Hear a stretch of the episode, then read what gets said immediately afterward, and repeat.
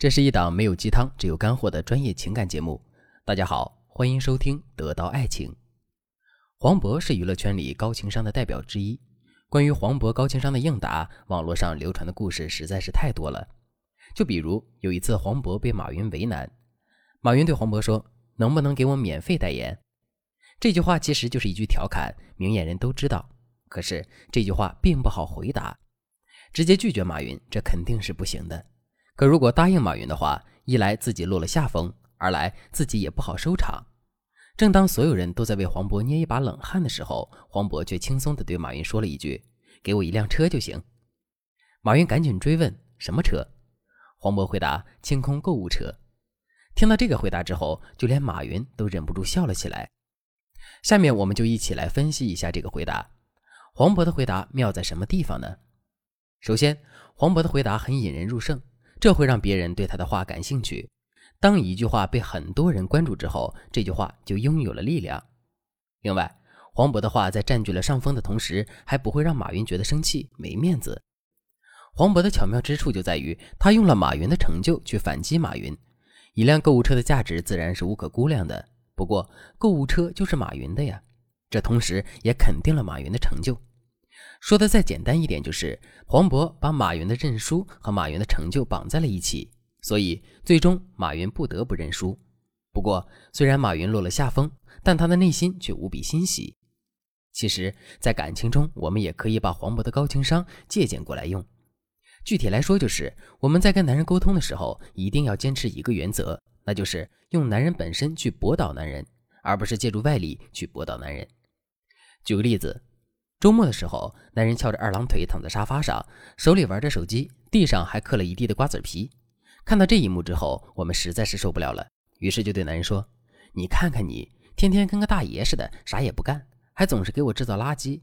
你看看人家谁谁谁，年龄比你小，工作比你优秀，回到家里人家不仅做饭，还扫地洗碗，这才是好男人呢。”听到这段话之后，大家会觉得这是一个聪明的表达吗？这当然不是一个聪明的表达，因为我们这段话的底层逻辑是老公不行，而且比别人的老公差很多。哪个男人愿意承认自己比别人差呢？所以听到这段话之后，男人肯定会心生逆反的。之后在逆反心理的作用下，男人就会更加忽视自身的问题。可是如果我们使用高情商的表达的话，问题就会变得完全不一样。比如，我们可以对男人说。你看看你现在都堕落成啥样了？你还是我曾经那个高大帅气、温柔暖心、聪明能干、十八般武艺傍身、总能解救我于危难的满分老公吗？你看，我们这句话里也指出了男人的问题，也是在用对比的方式试图让男人意识到问题的严重性。可是我们是用男人他自己打败自己的，所以听到我们的话之后，男人非但不会生气，还会因为自己过往的高大形象感到欣喜。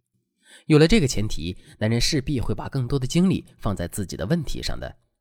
当然了，如果在听到这节课程之前，你已经犯了这个错误，并且给自己的感情带来了损害，也不要着急，你可以添加微信文姬八零，文姬的全拼八零，来获取专业的指导。好了，说完了黄渤的第一个高情商表现，下面我们再接着来说第二个高情商表现。有一次。黄渤和李克强总理一起参加某个会议，发言的时候，黄渤一直在按照自己的稿子念，总理就说：“不要照稿子念，说点自己想说的话。”这个时候，黄渤尴不尴尬？当然很尴尬。那么，黄渤是怎么化解尴尬的呢？只见他淡定地说了一句：“行，不念稿子，背台词也是我的专业。”这句话把总理都逗笑了。由此我们可以看到，黄渤的情商真的很高。可是这句话到底好在了哪里呢？面对总理的提醒的时候，如果黄渤什么都不说，就直接丢掉稿子说自己的想法的话，这就会坐实自己做的不对的事实。与此同时呢，现场的气氛也会变得很严肃、很尴尬。而背台词也是我的专业，这句话看似简单，可是却大有深意。第一，你让我丢掉稿子，我就背稿子，这说明我在稿子上写的都是真心话，并不是在胡乱应付。第二，背台词也是我们的专业。这句话说出口之后，整件事情的性质也就变了。前面是总理发现了黄渤身上的一个问题，然后对他进行提醒。可这句话一出口之后，事情就变成了总理在考黄渤的专业，这对黄渤来说也是有利的。利用这个高情商的原理，我们可以去解决感情中的什么问题呢？很简单，当我们被男人否定、打压、批评的时候，我们可以利用这个原理来让自己反客为主。举个例子来说，这个月你刚发了工资，就去商场潇洒了一回，回到家之后，男人看到你大包小包的东西，顿时就来了火气。然后把你批评了一顿，说你花钱大手大脚，一点都不知道过日子。这个时候你该如何回应男人呢？如果你对男人说的话默不作声的话，这就相当于承认了自己花钱大手大脚的事实。如果你极力去反驳男人，那么两个人之间就很容易会爆发争吵。正确的做法是，你可以对男人说：“哎，这不是想一次性把东西买齐了之后就不用去逛商场了吗？”逛商场太浪费时间了，还不如把这些时间都用在学习和工作上呢。这句话的妙处就在于，你先用一个很好的理由解释了自己不是花钱大手大脚，以此来为自己摆脱了尴尬。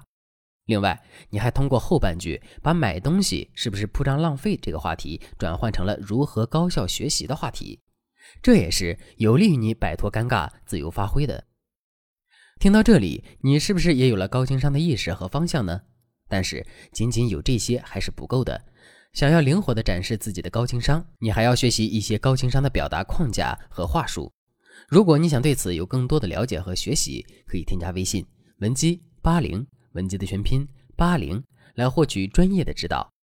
好了，今天的内容就到这里了。文姬说爱，迷茫情场，你的得力军师。